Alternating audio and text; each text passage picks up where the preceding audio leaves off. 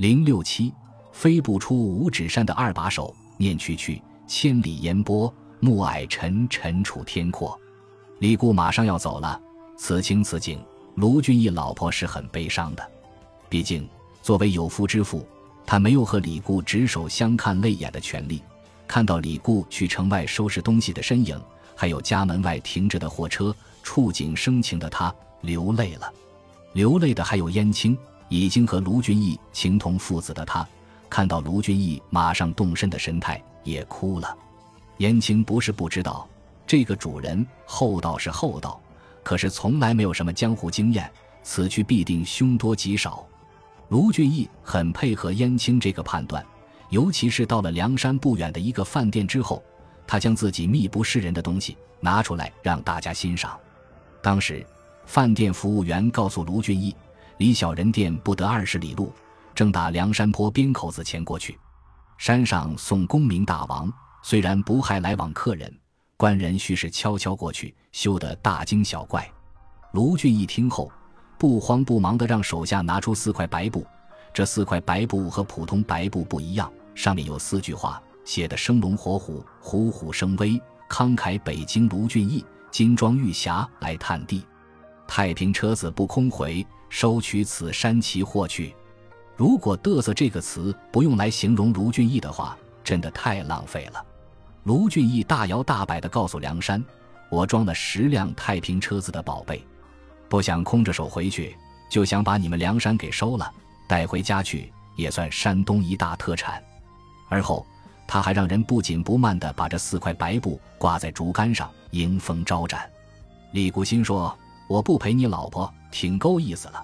你竟然让我跟你到梁山送命，你这是摆明了整我呀！”其他人一看，也吓得面如土色，尤其是酒店服务员，根本理解不了这种非正常的舞台表演。好奇的酒店服务员一琢磨：“不对呀，难道卢俊义先生跟梁山素有往来？”不然胆子怎么那么大？但他还是不敢确认，于是走上前去问卢俊义先生：“您和宋江家是亲戚吧？”卢俊义告诉对方：“我是北京的大财主，跟贼寇做什么亲戚？不过是想捉住宋江玩玩，明白了吗？”酒店服务员一看，这哥们儿喝酒喝大了呀，赶紧让卢俊义小声点：“这不是逗着玩的，如果让宋江知道你在我这里吃吃喝喝的。”我日子也不好过呀，这下卢俊义不高兴了，他觉得这个酒店就是和宋江一伙的。一看卢俊义要玩真的，李固他们从本能出发，立刻给卢俊义跪下了，并强烈建议卢俊义改变现在这个不切实际的想法。主人可怜见众人，留了这条性命回乡去，强似做罗天大教。是啊，这些人都是跟你做生意的，不是跟你来玩命的。卢俊义我行我素，并且立刻对这些人进行了军事化改造。卢俊义首先进行了战斗动员，你省得什么？这等燕雀安敢和鸿鹄私拼？我思量平生学的一身本事，不曾逢着买主，今日竟然逢此机会，不就这里发卖，更待何时？然后展示了他准备好的战斗装备。我那车子上插袋里不是货物，却是准备下一代属马索。随后，他对这些随从进行了任务区分：倘若这贼们当死和亡，撞在我手里，一破刀一个砍翻，你们众人与我便伏在车子里；货物撇了不打紧，且收拾车子装贼。接着，他告诉人们，这是一桩好事，可以获得大宋朝廷颁发的见义勇为奖，把这贼首解上京师，请功受赏，方表我平生之志。最后，他还用对付敢死队的办法。告诉随从，若你们一个不肯去的，只就这里把你们先杀了。卢俊义如果不是一个脑残，绝对干不出这么不合情理的事情来。其一，你要是真想打梁山，那你可以招兵买马吗？现在你带一帮文弱的随从来，不是眼睁睁让他们来这里送死吗？其二，梁山兵马过万，高手如云，并非都是吃干饭的。你一个人找大家单挑，是为了日后吹牛吗？吹牛也行，你别连累大家呀。碰到卢俊义这样的老大，这帮人真的够倒霉的。卢俊义生在富贵之家，从来没有体验过人情冷暖，而且也不关注社会发展态势，对梁山这样刚刚崛起的绿林集团势力所知甚少。上的梁山后，果然遭遇了梁山各派骨干力量。先是李逵同学出面相见，毕竟是算卦先生的书童，熟人相见，分外眼红。刚开打三个回合，李逵跑了，根本没有要叙叙旧情的样子。接着，武松、鲁智深、刘唐、穆弘、李应、朱仝、雷横等若干同学，都对卢俊义上山表示了热烈的欢迎。这还不够。宋江、吴用、公孙胜等梁山主要领导人也出来迎接他的大驾光临，尤其是吴用，很想跟卢俊义叙叙旧情。员外，且请息怒。宋公明久慕威名，特令吴某亲诣门墙迎员外上山，一同替天行道，请修见外。卢俊义现在很见外，对吴用的骗子行径非常愤慨，不断的追问：“你为什么敢骗我？其实你这么傻，骗别人。”吴用不是跟自己过不去吗？从傻到蔫，这需要一个过程。但卢俊义先生的这个过程进行的很快。就在卢俊义大骂不休的时候，小李广花荣拈弓取箭，看着卢俊义，喝道：“卢员外休要逞能，先教你看花荣神箭。”说犹未了，嗖的一箭，正射落卢俊义头上粘粒儿的红缨。卢俊义一看，算了，回身便走。山上鼓声震地，只见霹雳火秦明、豹子头林冲引一彪军马，摇旗呐喊，从东山边杀出来。又见双边呼延灼、金枪手徐宁也领一彪军马，摇旗呐喊，从西山边杀出来。卢俊义一看走投无路，天色已晚，脚又疼，肚又饥，往山僻小径，只顾撒腿就跑。很快，他到了梁山的芦苇塘中，为了配合卢俊义的狼狈。李俊和阮氏三兄弟化妆成渔夫，再次让卢俊义感受到梁山兵强马壮、人才辈出的大好形势。卢俊义一看形势不对，再跑，可惜张顺同学着急了，不想跟他玩了。只见张顺搬翻小船，卢员外随即撞下水去。张顺一个猛子进去，在水底下将卢员外拦腰抱住，带上岸来。虽然生擒卢俊义费了一些周折。但卢俊义同志已经彻底改变了对梁山绿林集团的片面认识。相信，经过这么多梁山优秀工作者的努力，卢员外对梁山实力的印象正在直线飙升。卢员外当然死不了，但他活下来，仅仅因为他是宋江修成老大郑国的一颗棋子。这颗棋，宋江要怎么下呢？他知道，活捉了卢俊义还不够。这小子生在豪富之家。热爱大宋朝廷，有很强的组织纪律性，让他活着加入梁山，必须把事情做绝了。李固，这个被卢俊义抬举成都馆的仆人，现在即将发挥关键作用。没错，这也得感谢卢俊义缺乏对手下全面判断的能力。如果李固是一个知恩图报的人，是一个见色不起意的人，那么将卢俊义置之死地的机会就肯定没了。可惜李固是见利忘义。见色心起的人，所以他可以积极配合宋江同志，让卢俊义背上谋反的罪名。谋反的卢俊义，除了到梁山避祸之外，还可以借着宋江招安的发展宏图，最终洗白自己。所以，宋江现在要做两件事：第一，给李固创造机会，赶紧回家把事给办了，要干净利索；第二，拿出招安的可行性分析。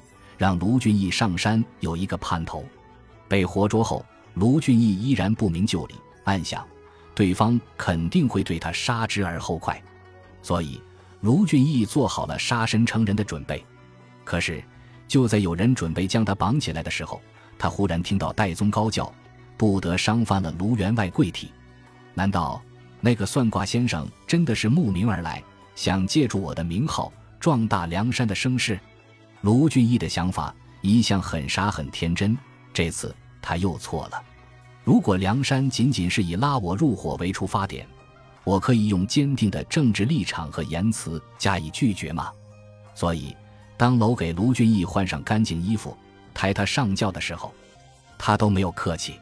见到宋江以后，卢俊义发现目前的棋局有点大，好像超出了他的理解范围。宋江竟然带着几十号首领给他跪下了。宋江同学太低调了，人低成王，河低成海，也是分时间和分场合的。现在卢俊义还没有完成他修改政治遗嘱的大计，所以得先安慰安慰。卢俊义懵了，他立刻告诉对方：“既被擒捉，只求早死。”补充说明一下，有人是宁可站着生，不想跪着死，但卢俊义只求早死的时候是跪着的。这就有点在杀身成人领域低调的破纪录了。跪着的卢俊义，并没有那么壮怀激烈的想法。宋江看到卢俊义的姿势，心里舒坦多了。虽然我不是表演系毕业的，但这招咱也用过不是？第一回合，卢俊义有贪生倾向，被宋江洞穿。接下来，宋江对卢俊义表示了滔滔江水般的崇拜之情。希望卢俊义到梁山当老大，吴用也过来解释，骗你上山的目的是为了替天行道，并非大家不够意思。这些话鬼才信呢。为了试探宋江等人的诚意，卢俊义告诉宋江：“我当年在家的时候，虽然锦衣玉食，但今天碰上各位，并没有怕死的想法。你们都不要逗我玩了，要杀就杀，别缩了。”宋江一听，这小子误会了。其实我就是想让你当老二，你还看不出来吗？谁舍得杀你呀？舍得杀你，我能让吴用千里迢迢到你们家吓唬你吗？不过你要是对当老大太认真，就不够意思了。那我不是惹火烧身吗？但目前还是稳定一下你的情绪吧。宋江告诉他，绝对不敢骗你逗你，就是想让你加入梁山，共谋发展。第二个回合。卢俊义试探宋江的诚意，关心的是杀他还是不杀他。宋江露怯了，他担心卢俊义有当老大的想法，所以避重就轻地回答了卢俊义。宋江转念一想，不对呀，这哥们是怕死啊！老大这个位置，卢俊义既无兴趣，也没勇气。怪就怪宋江，完全忽视了一个有受虐倾向的心理疾病患者和普通人在心理反应上的巨大差异。此时，如惊弓之鸟的卢俊义已经被梁山吓得胆战心惊了。他只有一个梦想：下山。对卢俊义来说，梁山毕竟不是旅游区，是龙潭虎穴。虽然不收费，还包吃包住，但他也不想久留。当天晚上，吴用也没闲着，他将都管李固悄悄地带到了自己的寝室，彻夜长谈，就双方共同关心的陷害卢俊义的问题。达成了深度共识。第二天，宋江改变了战略战术，不想当老大是吧？那我就依你的心意，在梁山为卢俊义量身准备的鸿门宴上，当着各位英雄的面，宋江再次力邀卢俊义加盟，而且必须做我们的盟主。虽说我们家也不大，但是你看在我忠义想招安的份上，留下来吧。这句话其实是一个伏笔，不能不提防。万一卢俊义家毁人亡之后，因为想不开死了，那所有努力不都前功尽弃了吗？招安这个旗帜，不但给日后加盟梁山的卢俊义洗净自己带来了希望，同时也为宋江改变人事结构、壮大支持招安的队伍埋下了种子。卢俊义听宋江这么说，非常不高兴：“你这种打家劫舍、冲州撞府的人，还谈共建美好社会，开什么玩笑？”你宋江这么说，倒是提醒了我，这酒我不喝了。你们要杀要剐，悉听尊便。吴用赶紧过来圆场。卢员外，你既然非想下山，我们也不拦着，放你走就是了。大不了在我们山寨逗留几日，何必这么激动呢？卢俊义高兴了，既然这样，那赶紧放我走吧。说实话，我真的挺害怕的，尤其家里人根本不知道我现在出啥事了。卢俊义虽然没说别的，但这是一种典型的“我想我妈”的心态。事已至此，宋江第三回合马上就赢了。接下来就是吴用和李固两个人的双簧了。吴用问李固：“那些太平车子的货物还在吗？”李固说：“一个都不少。”宋江于是叫人拿出两锭大银子，交给了李固和其他随从。一看他们要走，卢俊义赶紧叮嘱了李固。我的事情你都知道，回去告诉我老婆，让她别担心，等着我回去。李固一听，不高兴地说：“人家梁山对你这么好，包吃包住，还不要门票，你多住两月没有关系的。”是啊，时间少了，我回去搞不定你老婆，也不能陷害你入狱，那对吴用先生来说多不够意思。帮助你戴绿帽子，这是我干的；帮助我修成正果，把你老婆变成我老婆，这是吴用先生的想法。我怎么也得个把月才能完成这个光荣的任务吧？李固说完，头也不回的走了。吴用告诉卢俊义：“我得送送李都管。”见到李固和卢俊义的其他随从后，吴用的这番话，终于把卢俊义推到了绝境。你的主人已和我们商议定了，今做第二把交椅。此乃未曾上山时预先写下四句反诗在家里壁上。我叫你们知道，陛下二十八个字。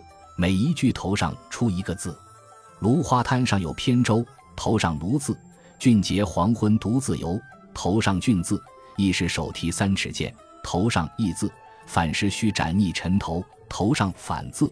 这四句诗包藏卢俊义反四字。今日上山，你们怎知？本待把你众人杀了，显得我梁山坡行短。今日孤放你们回去，便可布告京城，主人绝不回来。这不是说给李固听的，这是说给那些随从听的，目的就是帮助李固营造卢俊义已经谋反的舆论准备。我之所以认为李固和吴用密谋是有理由的，李固希望卢俊义多住两个月，只是陷害卢俊义的一个开头。卢俊义在宋江等人的软磨硬泡下，前后住了三五十日，大概不到两个月。这时候，宋江他们突然决定。放卢俊义下山，回到卢府。燕青是最了解卢俊义的人，不仅仅是了解，也是爱护。卢俊义遇到燕青这样的朋友，三生有幸。可惜他并不知道燕青是一个什么人，尤其是最关键的时候，他一而再、再而三地伤害燕青的感情。早在劝说他不要去烧香的时候，燕青就摆事实、讲道理。充分分析了算卦先生的行业背景，告诉卢俊义，这很可能是梁山的阴谋。在屡劝不止的情况下，他挺身而出，愿意在沿途贡献一些自己的本事。如果是燕青和卢俊义同行，也许卢俊义就能躲过一劫。可惜卢俊义拒绝了他。此时，终于从梁山逃出来的卢俊义，面对燕青再次的殷勤叮嘱，还是一意孤行。有一种人。十分符合屡教不改的性格特征，卢俊义就是这样。日后，燕青每当提出合理性建议时，他都会否决，好尽快实现他身首异处、身败名裂的远大前程。已经走了十几天的卢俊义，就要入城回家的时候，碰到了燕青。此时，那个玉树临风、风度翩翩的燕青，头巾破碎，衣衫褴褛。书中说。他看见卢俊义后，伏地就哭。不是燕青当真受了委屈，是他同情这个像父亲般的男人，飞来横祸，自己却爱莫能助。燕青告诉卢俊义：“李固回来后，告诉你老婆，你已经加盟梁山，做了二把手。”你老婆和李固于是做了深入的战前动员，告诉大家要积极配合，不然都将他们扫地出门。燕青不识抬举。放弃了落井下石的大好机会，最后被赶了出来。卢俊义的老婆为了配合情夫，特意吩咐卢俊义那些亲戚，如果有人胆敢收留燕青，就拿出一半家产跟对方打官司。卢俊义真有人缘，这些亲戚非常配合，没有一个收留燕青。不得不说，卢俊义做人是很失败的。他家大业大，迎来送往的亲戚朋友得有多少啊？怎么就没有一个为他出头的呢？燕青知道卢俊义绝对不会落草为寇的，所以在城外日日盼、夜夜盼，就想见卢俊义一面，告诉他这个不幸的消息。燕青的意思是，如果你真的跟梁山的人认识，就听我的话，先回去跟梁山的人商量商量，总比回到城中被他们陷害的好。燕青确实对卢俊义做到了仁至义尽，可为什么其他人对卢俊义不理不问呢？这就要追溯到卢俊义的为人处事上了。卢俊义最失败的地方在于，他可以不送给对方钱财，却不能不在乎对方的尊严。当你习惯将对方看成一条狗的时候，对方迫于形势，或许会对你摇尾乞怜。可一旦情况有变，这些被你当作狗的人就会变成狼，向你百倍、千倍的讨还你曾经从对方那儿夺走的自尊。卢俊义显然不知道这一点，他认为燕青这小子绝对是在污蔑我的老婆，良心大大的坏了。卢俊义的理由是：我们家在北京都生活了五代，风光无限，谁不知道啊？李固他有几个胆子，敢跟我玩这个猫腻？燕青也急了，一看卢俊义不听，发出了黄牌警告。其实你忽视了夫妻生活，你老婆早就跟李固好上了。现在你被梁山的人马骗上去，他们就有了借口，正好修成正果。你现在要是回家，肯定遭他们毒手。卢俊义一听，立刻拿出自投罗网的精神，一脚踹倒了抱住他大腿。不让他回家的燕青大步流星，毫无准备地回到了已经危机四伏的家中。人傻一点可以，傻到自投罗网还理直气壮的境界就不太容易了。卢俊义就符合这样的人生境界。李固和情妇都没想到卢俊义这小子这样会大模大样的回来，还追问燕青去哪了。其实不光这两口子没想到，闲杂人等也都使用了惊讶。好奇等面部表情，可卢俊义还是没看出来，非要大家告诉他燕青在哪。大家都说赶紧吃饭，吃完再说。这风餐露宿的吃了多少苦啊！饥肠辘辘的卢俊义非常配合大家的落井下石，先吃饭再说，根本不考虑饭菜有毒没毒。他刚拿起筷子，惊讶、好奇这些表情符号就置换到了他的脸上。梁中书。我们以前介绍过此人，派了三百来号公差，把卢俊义给抓走了。上了公堂之后，他亲自讯问，对卢俊义加入梁山一事深信不疑。有时候深信不疑就是这么来的，只有坚定的相信假的是真的，才有不期而至的好处。信假成真的梁中书，不但可以获得李固先生的厚礼，还可以获得收捕贼寇的政绩，多大的便宜啊！李固也告诉卢俊义。领导已经掌握了你犯罪的证据，赶紧招供，还可以免受皮肉之苦。他老婆也说了，真的假不了，假的真不了。我们都怕承担株连九族的大罪，你就成全了大家吧。卢俊义真是失败，老婆和管家管不住就算了，亲戚也走动的不好。最不可思议的是，你这个大财主，金钱大把大把的，居然跟官员的交情还那么差。卢俊义不把贪官当外人的行为，让梁中书等人很不高兴。书中说，李固已经上下打点好了，你不招师吧？我们还有一种非正常社会下的绝活——屈打成招。做记录的书记员认为，卢俊义铁嘴钢牙，必须往死里打才会说真话。梁中书同意了这一判断，加力打。左右工人听领导发话后，立刻把卢俊义捆翻在地。不由分说，打得他皮开肉绽，鲜血迸流，昏晕去了三四次。都到了这个节骨眼上了，卢俊义按理应该怪自己治家无方，识人无力才对。可是他竟然在屈打成招的时候，都不忘赞美一下吴用的算卦本领。果然命中，何当横死？我进屈招了吧？人活到这个份上，真是自作孽不可活。如果宋江看到卢俊义的这番表现，肯定乐得屁颠屁颠的。